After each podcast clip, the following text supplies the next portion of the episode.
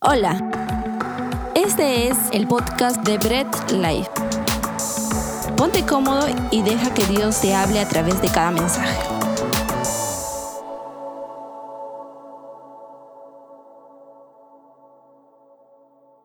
Hoy nuevamente domingo, día del Señor, nos reunimos así presencial, nos reunimos virtual y pues vemos en medio de todo cómo el Señor se glorifica, está en todo momento siempre eh, permitiendo que el mensaje sea llevado a todas las personas, no solamente a los que estamos presenciales, no solamente a los que estamos virtuales, sino a todas las personas. Y pues si estás presencial, pues estás bienvenido, estás en casa, somos familia, si estás de forma virtual, de, igual manera, ¿no? Estás en casa, somos familia, comparte, si estás ahí viendo la transmisión, pues compártela para poder llegar a más hermanos, más personas que necesiten oír la palabra de Dios y poder, y poder estar así siempre con ese privilegio de poder seguir aprendiendo de la palabra de Dios en todo momento.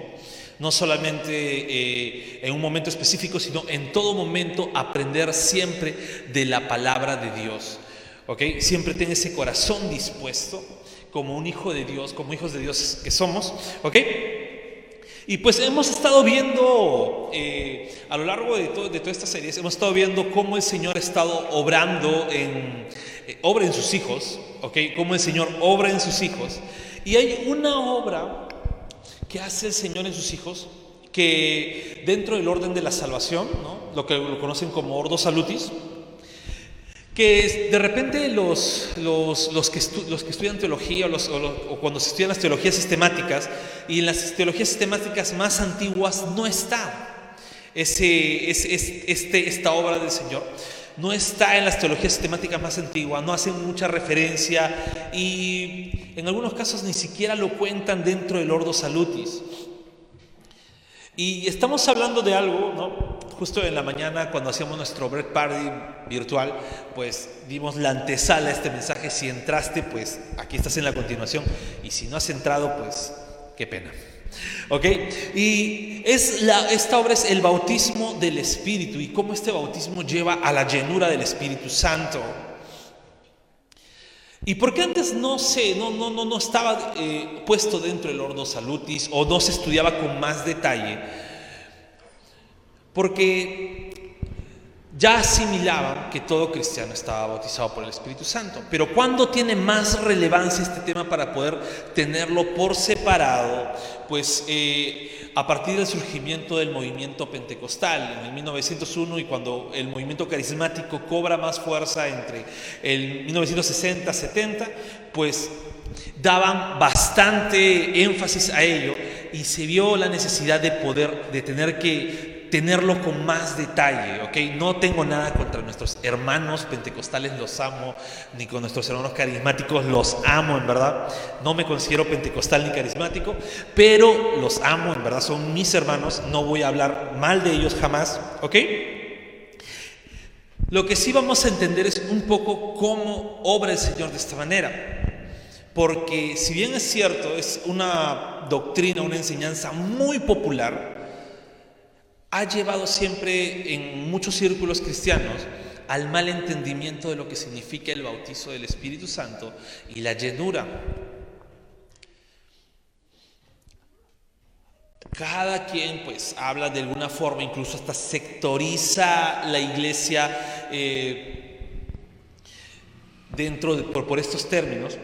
Y son términos, estas dos palabras son términos muy muy populares. No hay iglesia que de repente no hable de, ello, no hay iglesia que no, no, entienda qué cosa es el bautismo del Espíritu o la llenura del Espíritu Santo. Y debemos entender que como, como cristianos, que esta obra le pertenece solamente a Dios.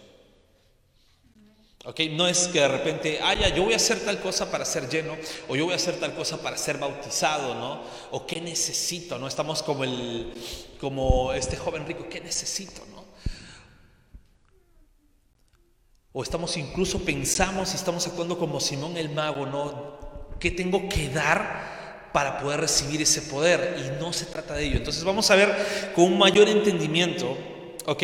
Nuestra posición eh, lo hemos dicho siempre, somos cristianos reformados, en Y en esta parte secundaria tal vez no coincidamos con todos nuestros hermanos, no es algo fundamental, pero sí coincidimos con respecto al bautismo, al bautizo del Espíritu Santo y a la llenura, coincidimos en lo fundamental de la doctrina. ¿Y qué es lo fundamental de esta doctrina? Es que es el Espíritu Santo obrando en la vida del cristiano, bautizando y llenando. Esto es lo fundamental. Si de repente en la forma pues hay, diferencias, pues no nos lleva a separarnos como hermanos, sino nos lleva a amarnos, ¿no? a pesar de estas, de estas pequeñas diferencias. Pero lo fundamental es que el Señor, el Espíritu Santo, pues obra en la vida de todo cristiano, bautizándolo desde su conversión hasta que el Señor lo llame a su presencia. Ok, vamos a orar para poder empezar este, esta enseñanza, este mensaje. Bendito Dios, Padre amado, gracias te damos Seas tú permitiendo en todo momento que podamos glorificarte y podamos aprender de ti. Señor, gracias porque tú sabes quiénes necesitan oír este mensaje y cómo este mensaje nos va a ayudar a tener una mayor comprensión de ti y cómo tú obras en nuestras vidas. Gracias, buen Dios, porque a pesar de ser inmerecedores, pues por Cristo nos hiciste merecedores y no solamente hiciste un cambio en nuestras vidas, sino tú estás constantemente en nosotros obrando, llevándonos siempre a la santificación y pues poniéndonos esas arras de la herencia. A ti sea la gloria en el nombre de Jesús. Amén. Entonces, vamos a entender. Primero, bautizo del Espíritu y llenura son dos términos diferentes. ¿ok? No, no, son lo mismo, no es eh, que, ah, es lo mismo pero con diferente nombre. No, entonces vamos a entender primero el bautizo, vamos a, vamos a ver que dentro de la Biblia, dentro del Nuevo Testamento, hay siete pasajes que nos habla del bautizo del Espíritu Santo, siete pasajes que nos habla directamente, que dice el bautizo del Espíritu Santo o fueron bautizados por el Espíritu Santo. Cuatro de ellos, ¿ok? Eh, es Juan el Bautista hablando de la obra que Cristo hará en el, en el humano en el ser humano. Cuatro de estos versículos es Juan el Bautista y están en cada uno, en cada uno de los evangelios, ¿no? En Mateo 3.11, en Marcos 1.8, en Lucas 3.16 y en Juan 1.33. Es el, Juan el Bautista diciendo, ¿no? Yo, no los, yo los bautizo solamente con agua, pero el que viene detrás de mí bautizará con Espíritu Santo y fuego. ¿Ok? Cuatro de ellos son eh, en este periodo, dos hacen referencia al al día del Pentecostés, día y después de ello, ¿no? en Hechos 1.5 y en Hechos 11.16. Pero el texto más clave para entender el bautizo del Espíritu Santo es Primera de Corintios 12, eh, de 12, al, de 12 al 13. Ahora, ¿por qué es el texto más clave? Vamos a, vamos, a, vamos a ver, los cuatro pasajes que están en los evangelios Estamos, está, está hablando en un periodo donde todavía, bueno, lo que lo conocen como Antiguo Testamento, periodo antiguo testamentario, donde todavía era el propósito de Dios solamente con el pueblo judío, donde la palabra de Dios y el, plan de Dios, plan salvífico de Dios, era con, el, con los judíos. Entonces, el entendimiento que tenían los judíos con respecto al Espíritu Santo es que venía, obraba en la vida de, alguna persona para capacitarlo en algo especial, que eso ya lo hemos visto en alguna prédica, ¿no? Y luego, simplemente cuando esta persona dejaba de ser, pues ya no obraba el Espíritu Santo. Entonces, en este periodo, pues está hablando Juan el Bautista. ¿Ok? En este periodo está hablando, de esta forma está hablando y pues dice, el que viene tras de mí va a venir a bautizarlos, ¿no? De esta forma. En el día del Pentecostés y lo que viene después del día del Pentecostés, en el libro de Hechos, está hablando directamente con judíos que estaban en ese periodo de transición entre el Antiguo Testamento y el Nuevo Testamento. Personas que, si bien es cierto, ya habían oído del Espíritu Santo, ya sabían cómo actuaba el Espíritu Santo en la vida del pueblo, el pueblo de Dios, no tenían el pleno conocimiento de Cristo. Y de esta manera, pues, eh, está hablando eh, el, libro de Hechos nos habla para poder entender, ¿no? Y habla del bautizo del Espíritu Santo. Pero en 1 Corintios 12, del 12 al 13, ya está hablando directamente con gentiles que, son, que se han convertido al cristianismo. Entonces, este texto es como que calza perfecto con todos los que nunca hemos sido del pueblo de Israel, ni lo somos, ni lo seremos, y que hemos venido directamente al cristianismo. ¿Y qué nos dice 1 Corintios 12, del 12 al 13? Dice, de hecho, aunque el cuerpo es uno solo, tiene muchos miembros, y todos los miembros, no obstante ser muchos, forman un solo cuerpo. Así sucede con Cristo. Todos fuimos bautizados por un solo espíritu para constituir un solo cuerpo, ya seamos judíos o gentiles, esclavos o libres, y a todos se nos dio de beber de un mismo espíritu. Y si hablamos del texto, este texto está dentro del, capítulo 12, ¿no? del de, de, 1 Corintios, todo el capítulo 12. ¿Y qué, qué habla 1 Corintios 12?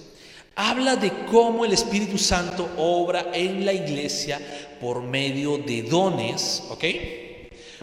Y todo esto porque somos parte de la iglesia del Señor.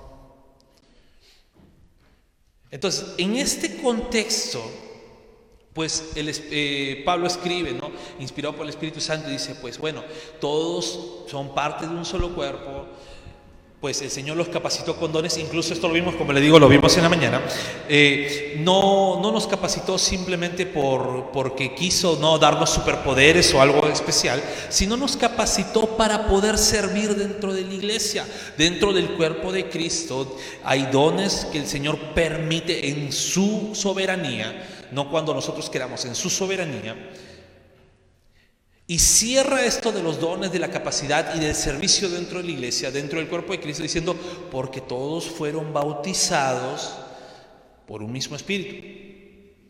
A todos se nos dio de beber un mismo espíritu. No dice a, por ejemplo, no, a David tenía un espíritu, a Rodrigo otro, por ahí a ciertas personas otro espíritu diferente, no, porque tienen diferentes formas, no un mismo espíritu. Todos fueron bautizados por un mismo espíritu, sin importar tu nacionalidad, sin importar tu condición. Porque aquí ya no dice, no, eh, los judíos fueron bautizados con un espíritu y los gentiles con otro, ¿no? Porque bueno, ellos son los, a los que se añadieron, no. Dice todos un mismo espíritu. No dice tampoco, eh, bueno, los que tienen mayor posición social, los que son jefes, pues ellos fueron bautizados con un espíritu. Y los que son así trabajadores, los más pobrecitos, pues no, con otro, no, porque son de menor categoría, no. Todos con un mismo espíritu, porque todos pertenecemos al mismo cuerpo. ¿Ok? Entonces, ese texto está hablando de ello y podemos concluir que todos los cristianos, los que somos cristianos, hijos de Dios, hemos sido bautizados con el Espíritu Santo desde nuestra conversión. ¿Ok?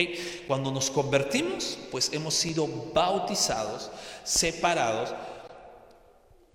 ¿Ok? Eso es lo que nos dice, no nos habla nada más, no nos habla de alguna obra en especial, no nos habla de alguna manifestación especial, nos dice, todos han sido bautizados. Eh, en algunas posturas, pues se enseña ¿no? que eh, la regeneración es un proceso, el bautizo es otro proceso. Pero esto crea una especie de dicotomía dentro del cristianismo. Y como nuevamente digo, respetamos en esta posición a los que no, de repente, no piensan así, pero vamos a poner nuestra, nuestra, nuestra posición, es, crea esta dicotomía en que no solamente inconversos y cristianos, sino crea la dicotomía entre cristianos comunes y cristianos bautizados. O como en algunas iglesias los prefieren decir, cristianos carnales y cristianos ungidos. ¿No? Los carnales, pues estos, eh, estos no, no, no, no, tienen ninguna manifestación, todavía no han sido bautizados, pero los ungidos sí. Y no podemos crear esta dicotomía. ¿Por qué? Porque no hay nada en la Biblia que nos diga que existe esa dicotomía o esa separación dentro del mismo cristianismo. A todos nos dice son hijos de Dios a todos nos dice son parte de un mismo cuerpo, a todos nos dice son iguales ante los ojos de Dios.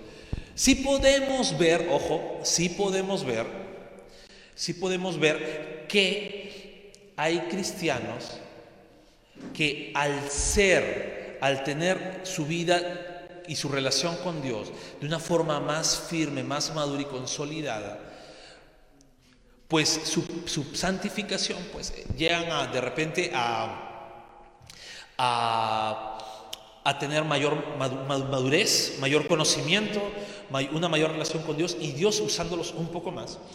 Pero esto no significa que ellos tengan más del Espíritu Santo que otros cristianos que de repente recién están empezando o tienen diferentes luchas o un diferente proceso. ¿Ok? Entonces, ¿qué con los hermanos sinceros que afirman un gran cambio en su vida luego de haber sido bautizados con el Espíritu Santo? Porque vamos a encontrar muchos, muchos hermanos con mucha sinceridad que dicen, no, yo empecé mi vida cristiana, pero cuando recibí el bautizo, mi vida entera cambió. ¿Qué con ellos? Porque dicen, no, pero esto me ha pasado a mí. Y yo no puedo decir, ¿sabes qué, hermano? Estás equivocado. No puedo decir, no puedo hacer esa separación. ¿Qué con esos hermanos? Pues hay una explicación. Y esta explicación tiene que ver con mi relación con Dios.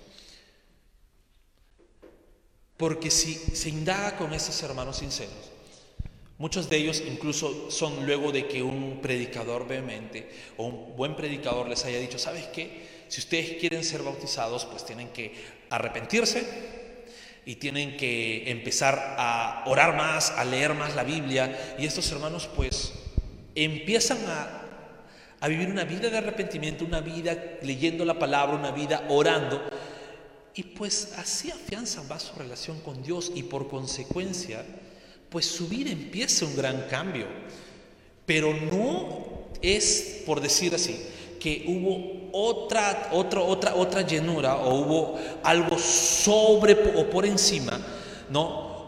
Que lo que, lo, que, que logró, logró eso, sino que este hermano empezó a practicar lo que es sus devocionales, una vida de arrepentimiento, empezó a orar mucho más, empezó a leer la Biblia, empezó a mostrar la piedad de Cristo con otros cristianos y es lógico que si yo empiezo a seguir mostrando el fruto del Espíritu Santo en mi vida y no eh, dejar a rienda suelta las obras de mi carne, pues va a haber un gran cambio en mí. Y nuevamente digo, o sea, es algo por consecuencia de cómo llevo mi vida. Y tal vez algunos digan, no, pero yo todavía no he visto ese gran cambio, o sea, sigo como si nada. Pues empieza a practicar piedad, empieza a leer la Biblia, empieza a orar. Tal vez algunos puedan decir, oye, pero no, yo todavía no, todavía no hay un gran cambio en mí. Y a veces llegamos a este pequeño error. No, es que todavía no llega el cambio en mí porque todavía no he sido bautizado. Y no, no, es que, no es que todavía no haya sido bautizado, es que todavía no entiendes la necesidad que hay de la oración, la necesidad que hay de la lectura de la palabra, de escudriñar la palabra, la necesidad de aplicar lo que dice la palabra, porque no solamente es leerla, sino es cómo la aplico a mi vida. Y ojo, esto no tiene nada que ver con tengo que practicar la palabra para ser más salvo, no, no, no, no, no tiene nada que ver con ello tiene que ver, tengo que practicar la palabra, ¿por qué? Como ya lo hemos visto en nuestra enseñanza de la santificación, para seguir perseverando como hijo de Dios. Entonces, eh, cuando el Señor me regenera, cuando el Señor regenera mi vida, me hace nacer de nuevo, me adopta, me justifica, pues me bautiza con su Espíritu Santo. ¿Por qué? Porque el Espíritu Santo pasa a morar en mi vida. Y dicho sea de paso, esta palabra bautizo o baptizo como es en, el, griego, pues esta palabra significa sumergir o teñir sobre un, bueno, sobre un líquido. Pero esta analogía se aplica en la Biblia para decir que cuando nosotros o el Señor nos hace nacer de nuevo, nos tiñe o nos sumerge en Él. Entonces, por eso no podemos eh, simplemente decir que puedo ser cristiano sin ser bautizado, porque ya cuando yo, el Señor me hace una nueva criatura, me hace parte de Él y me bautiza. Y ahora, este, esta palabra bautizo, que espero que ya haya quedado claro, que es el Señor obrando, el Señor haciéndome parte de Él y morando en mí, ¿no? sumergiéndome en Él, tiñéndome en Él, suele confundirse con la siguiente palabra, que es la llenura del Espíritu Santo. Y si bien es cierto, nosotros ya tenemos toda una serie con respecto a la llenura, ¿no? Toda una serie hemos tratado casi más de un mes, si no me equivoco, con respecto a, cómo, a lo que la llenura del Espíritu Santo hace en nuestras vidas. Vamos a hablar de ciertos puntos importantes, ¿no? vamos a enfatizar ciertas cosas. Y la palabra de Dios nos habla de la llenura en Efesios 5, 18, un texto que todos lo conocen de memoria, que dice, no os embraguéis con vino, o no se emborrachen con vino que lleva al desenfreno, al contrario, sean llenos del Espíritu Santo. Y para hacer un, así un resumen rápido de lo que significa la llenura, al hacer esta analogía, esta comparación con el vino, es porque cuando una persona se emborracha, ¿qué es lo que pasa? No está siendo, no, esa persona no controla sus actos y no está siendo consciente de cómo actúa, sino los efectos del alcohol controlan su vida. Y lo que Pablo está diciendo en Efesios dice, no, no hagan que nada externo controle su vida, sino que sea el Espíritu Santo quien los controle. Eso es lo que significa la llenura, ¿ok? Eso es lo que significa la llenura. No sean como esos borrachitos que pueden hablar cualquier cosa y hacer cualquier cosa eh, eh, y no se dan ni siquiera cuenta de lo que están haciendo y al día siguiente dicen, ah, yo hice eso. Pruebas, le muestras el video y con video y todo siguen diciendo, no me acuerdo. No, no, no, no te trata de ello. Sino, no sean como ellos, sino que el Espíritu Santo sea quien los controle, quien tome el control de sus de, sus, de, su, de, su, voluntad, de sus actos y tenga el control de cómo ustedes se comportan. Y esta palabra, sean llenos, viene de un verbo presente de, en modo imperativo. Quiere decir, una mejor traducción sería, sean constantemente llenos del Espíritu Santo o continuamente llenos del Espíritu Santo. Y aquí pues hay también bastante, bastante polémica, porque tenemos un lado de hermanos en Cristo, no buenos hermanos, que dicen que no, una persona que es llena no puede ser más llena y ponen de, comparación con, un vaso, diciendo, cuando el Espíritu Santo te llena, ya te llenó, pues, ¿no? Y, eres lleno y ponen de comparación un vaso porque si no se rebalsaría. Pero si vamos con la misma analogía, yo puedo ponerle también, ¿y por qué no ser como un globo? Que el globo tú lo llenas, soplas poco, está lleno el globo. Pero si sigue soplando, se sigue llenando, pero crece. Y sigue soplando, se sigue llenando. Y creo que no podemos limitar eh, cómo el Señor nos controla o cómo el Señor toma el control de nuestras vidas a un simple vaso. Y a decir, bueno, hasta aquí nomás puede controlarme Dios, ya no puede más.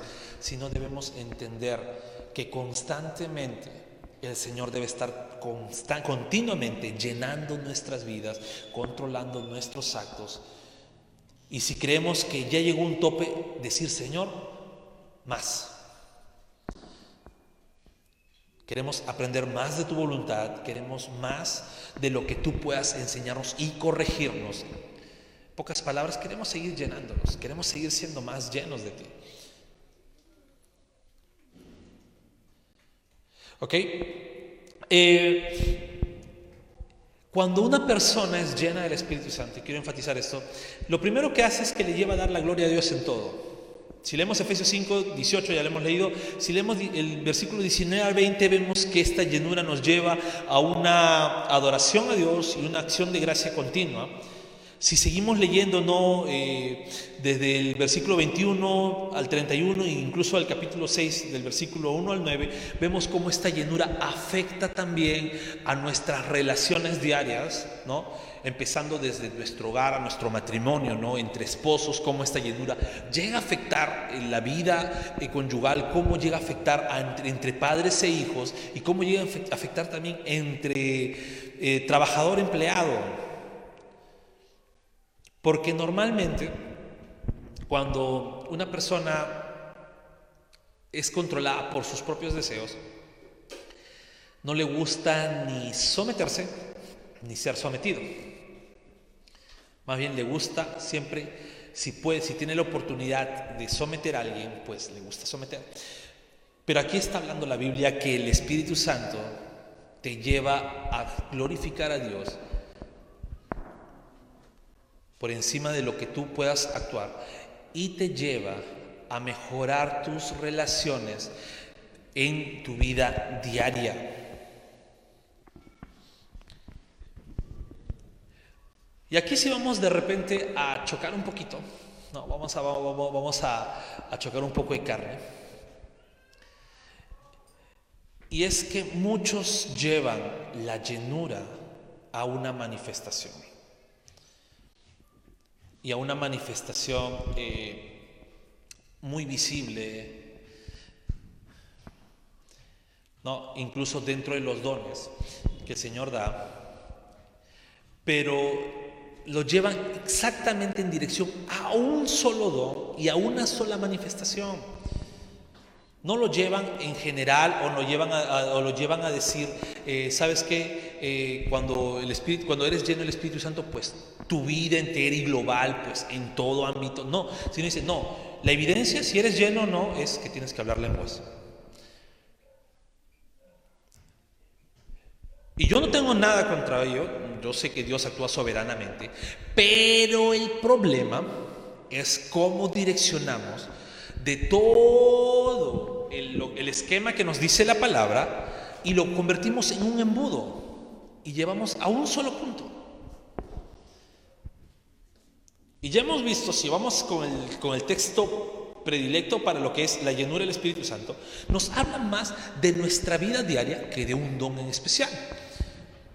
Entonces, la llenura se ve reflejada en solo hablar eh, las lenguas, pues, primero que nada, no es el tema hoy día del don, no es el tema peor del don de lenguas. Tal vez algunos, los que nos ven o los que están acá, tengan una postura diferente, ¿no? Pero la llenura del Espíritu Santo no se ve reflejado solamente en ello. Y hay pasajes bíblicos del Nuevo Testamento que nos reflejan ello. Cuando Cristo fue lleno del Espíritu Santo, y lo vemos en Lucas 4.1, pues el resultado, ¿cuál fue? Fue la fortaleza para vencer las tentaciones. La Biblia dice, Cristo fue lleno del Espíritu Santo y se fue al desierto, ¿no? Y Satanás ahí lo tentó. ¿Y qué causó esa llenura en su vida? ¿Hablar en lenguas? No, ¿qué causó? Una fortaleza para que pueda vencer las tentaciones. Cuando Elizabeth, ¿no? Fue, no, no, Elizabeth aquí, sino Elizabeth, la prima o tía de, de María, hay mucha controversia en ella, fue llena del Espíritu Santo, ¿qué hizo? hizo dar palabras de bendición para María y sobre todo para Cristo que estaba en su vientre. Dice, fue llena y no Elizabeth no habló lenguas, sino Elizabeth fue dio palabras de bendición para María, ¿no? Y e incluso hasta le como que le reveló que estaba Cristo en el vientre. Cuando, eso lo puedes ver ¿no? en Lucas 1, 41, 45, cuando Zacarías, el esposo de Elizabeth, fue lleno del Espíritu Santo, la Biblia dice, profetizó. Y ojo, no dice que profetizó en lenguas, ¿eh? sino dice que profetizó, empezó a hablar palabra de Dios. ¿Ok? Otros resultados de la llenura es predicar el Evangelio con mucho fervor en el día de Pentecostés fueron llenos. ¿Y qué causó?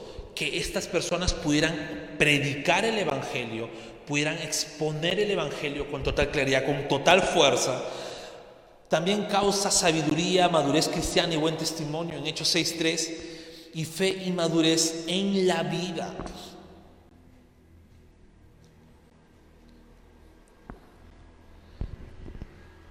Y en Hechos 1.8, Cristo mismo dice, yo me voy y recibirán poder del Espíritu Santo para que me testifiquen. Y esta obra que hace el Espíritu Santo en nuestra vida, en nuestra vida diaria, es para poder testificar el Evangelio.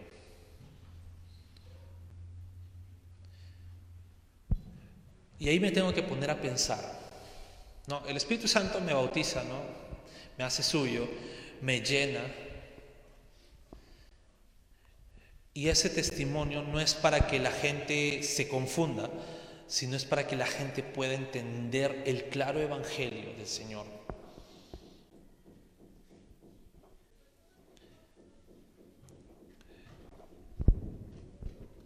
Todo cristiano nacido de nuevo ha recibido este poder. Todo cristiano nacido de nuevo ha recibido este poder para testificar.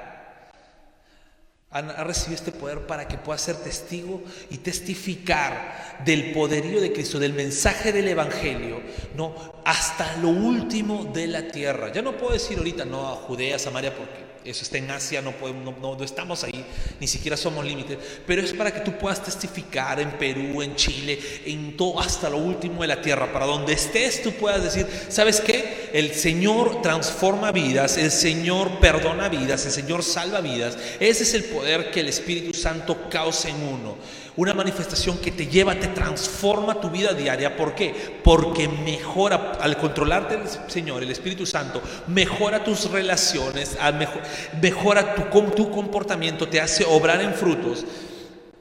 Te lleva a predicar el Evangelio con vehemencia, a decir palabras de bendición. Te lleva a que tú puedas vencer y afrontar las tentaciones, así como Cristo. No metamos todo lo que el Señor nos habla con respecto a su llenura en un embudo para llevar a una sola cosita.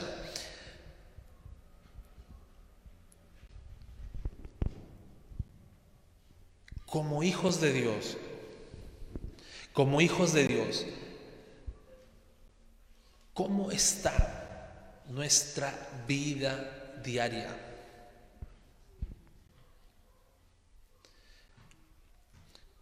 Estamos, eh, estamos eh, permitiendo que sea el Espíritu Santo que nos controle.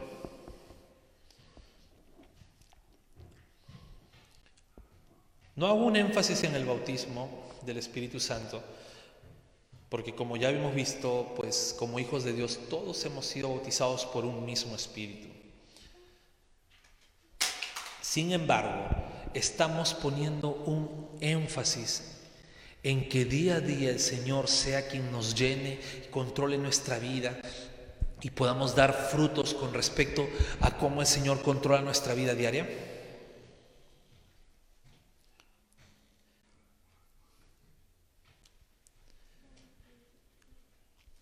¿O estamos viviendo una vida completamente pasiva, una vida en la cual eh, no oramos porque decimos, bueno, ya tenemos mi salvación segura, pues no oro, no leo la Biblia, o lo hago cuando me acuerdo y digo, bueno, ya, ay, ya, son las seis de la tarde, ay, ya me, acuerdo, tengo que orar, pues no, ya sabía que me estaba olvidando, ay, Dios mío, ¿cómo más no me has hecho acordar que tengo que orar?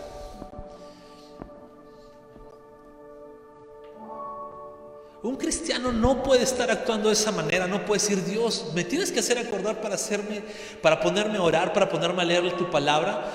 Un cristiano no debe actuar de esa manera, un cristiano debe orar. Debe poner en su primera prioridad del día su relación con Dios. Como primera prioridad, como principal prioridad, pues levantarse y decir, Dios mío, gracias porque permitiste que pudiera despertar. Y eso significa que aún tengo un propósito en este mundo. Y mi primer propósito es darte la gloria en todo momento. Eso es lo que debemos hacer como cristianos. Y no solamente eh, tener eh, un tiempo de oración, sino también un tiempo en que digamos, Dios, ¿qué puedo hacer? A ver, voy a leer tu palabra, ¿qué es lo que tú quieres hablarme? O, ¿sabes qué Dios? Voy a leer porque quiero aprender más de ti, quiero seguir, que tú sigas enseñándome. Esas son prioridades de un cristiano. Y cuando salga a la calle a trabajar o a lo que me toque hacer, pues decir, ¿sabes qué, Señor? Voy a ser un testigo, voy a testificar que tú obras en mi vida. Seamos constantemente llenos del Señor. Pero una llenura real y sincera.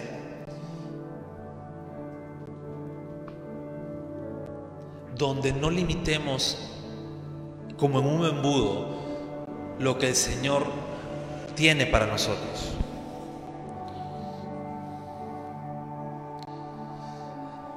Y ahora es, eh, voy a hablar como siempre hablo, es bien loco como el Señor dice, eh, van a ser testigos, el Espíritu Santo va a venir con poder y van a ser testigos. Es porque no nos dice que, no, que nos quedemos callados, no nos dice que debemos, bueno, estar así. Eh, bueno, ya estoy en la iglesia, estoy sentado, tengo mi silla asegurada, ¿no? me registro entre semana con, con Nesh y Dianita y pues vengo fin de semana a la iglesia y ya, genial. Dice, ustedes van a ser testigos. Y cuando dice testigos, implica ser testigos incluso hasta en la muerte.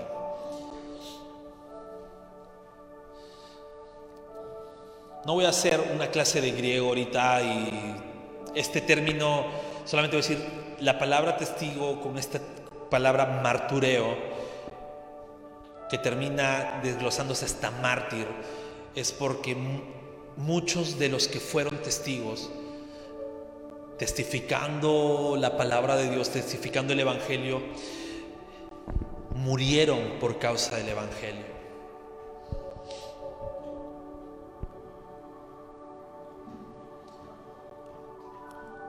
el Señor los hizo testificar. Ese poder les hizo tener esa valentía, esa fuerza para poder testificar el Evangelio, incluso aunque les costase la vida.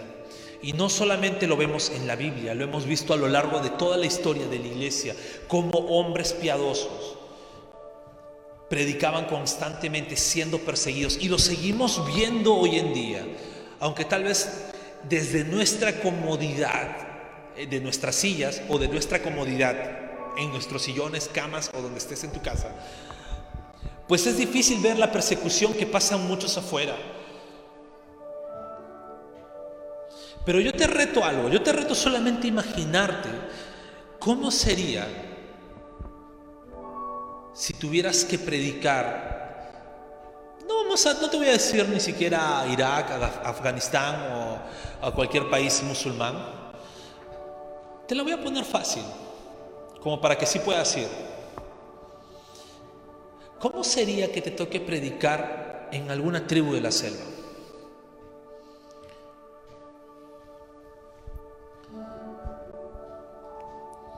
Donde muchos de, de esas personas aborígenes no hablan ni siquiera el idioma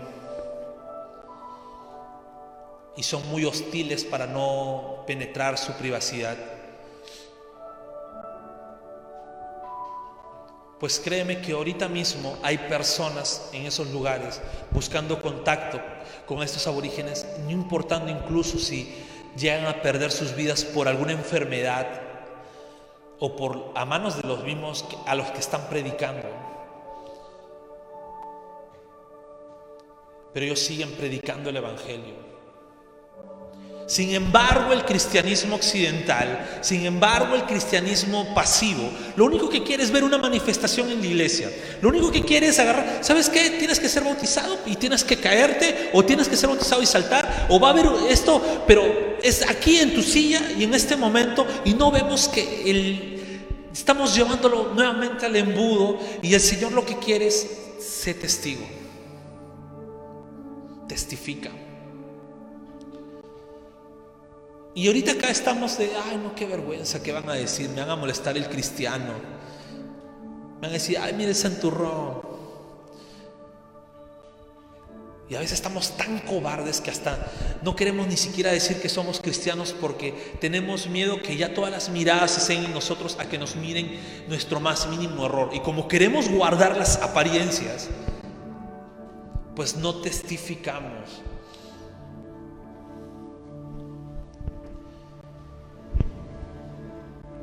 Si eres cristiano, ya eres bautizado por el Espíritu. Y deberías estar siendo constantemente lleno. Pero no lleno para dar una manifestación en tu, silla, en tu mueble, sino lleno para que prediques el Evangelio. ¿Queremos una verdadera llenura? O hay una frase muy conocida que dice, no, ¿quieres vivir un Evangelio completo? Tampoco limites a un solo don. Testifica. Testifica aunque te cueste vergüenza. Testifica aunque te cueste tu propia vida.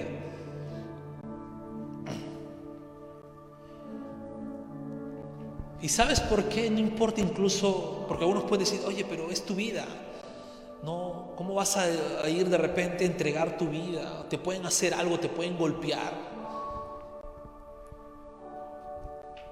Yo quisiera retar nuevamente decir, ¿qué puede pasarnos a nosotros que no lo haya pasado nuestro Señor?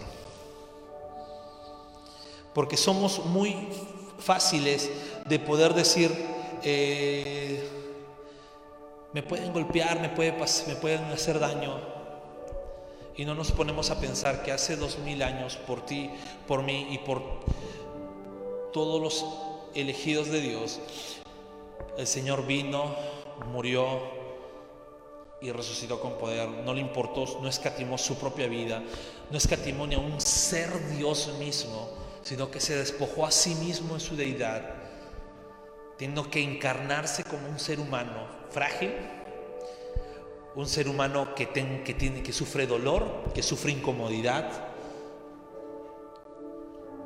por amor.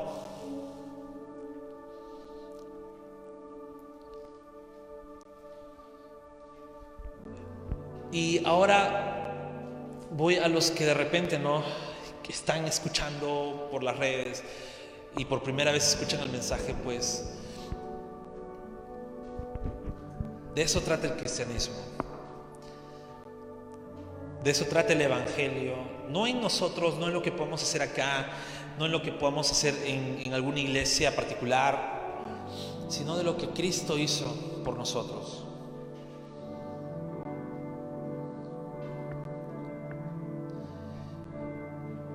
Y en resumidas cuentas, lo que Cristo hizo fue quitarnos del lugar y de ese camino que estábamos yendo al abismo de la perdición en el castigo eterno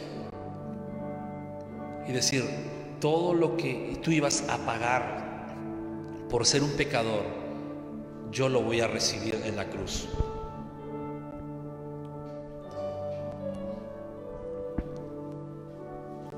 Y si me escuchas por primera vez, pues ese regalo inmerecido de la salvación no es con un precio, no es dando la mejor ofrenda, es simplemente reconocer a Cristo como nuestro Señor, arrepentirnos de nuestros pecados y poner toda nuestra confianza en Él. Oramos. Amado Dios Todopoderoso, a ti atribuimos toda gloria, toda honra. Señor, gracias porque al bautizarnos tú nos hiciste para ti, nos sumergiste en ti, nos, hiciste parte de tu pueblo, de tus hijos. Y gracias porque todos fuimos bautizados por un mismo espíritu. Ayúdanos, Señor, a ser llenos de ti constantemente, día a día, minuto a minuto, para poder testificar de ti, para poder ser testigos de ti en nuestra localidad y hasta lo último de la tierra. Dios Todopoderoso, gracias. Y ayúdanos a compartir siempre tu palabra. Oro por las personas que escucharon por primera vez tu palabra y por cada uno de los que estamos aquí. Dios bendito, toda gloria, toda honra es para ti. En el nombre de Jesús. Amén, amén y amén. Gracias por escuchar el mensaje de hoy y no olvides compartirlo. Síguenos en nuestras redes sociales, Instagram, arroba Bread Life Family, Facebook Bread Life.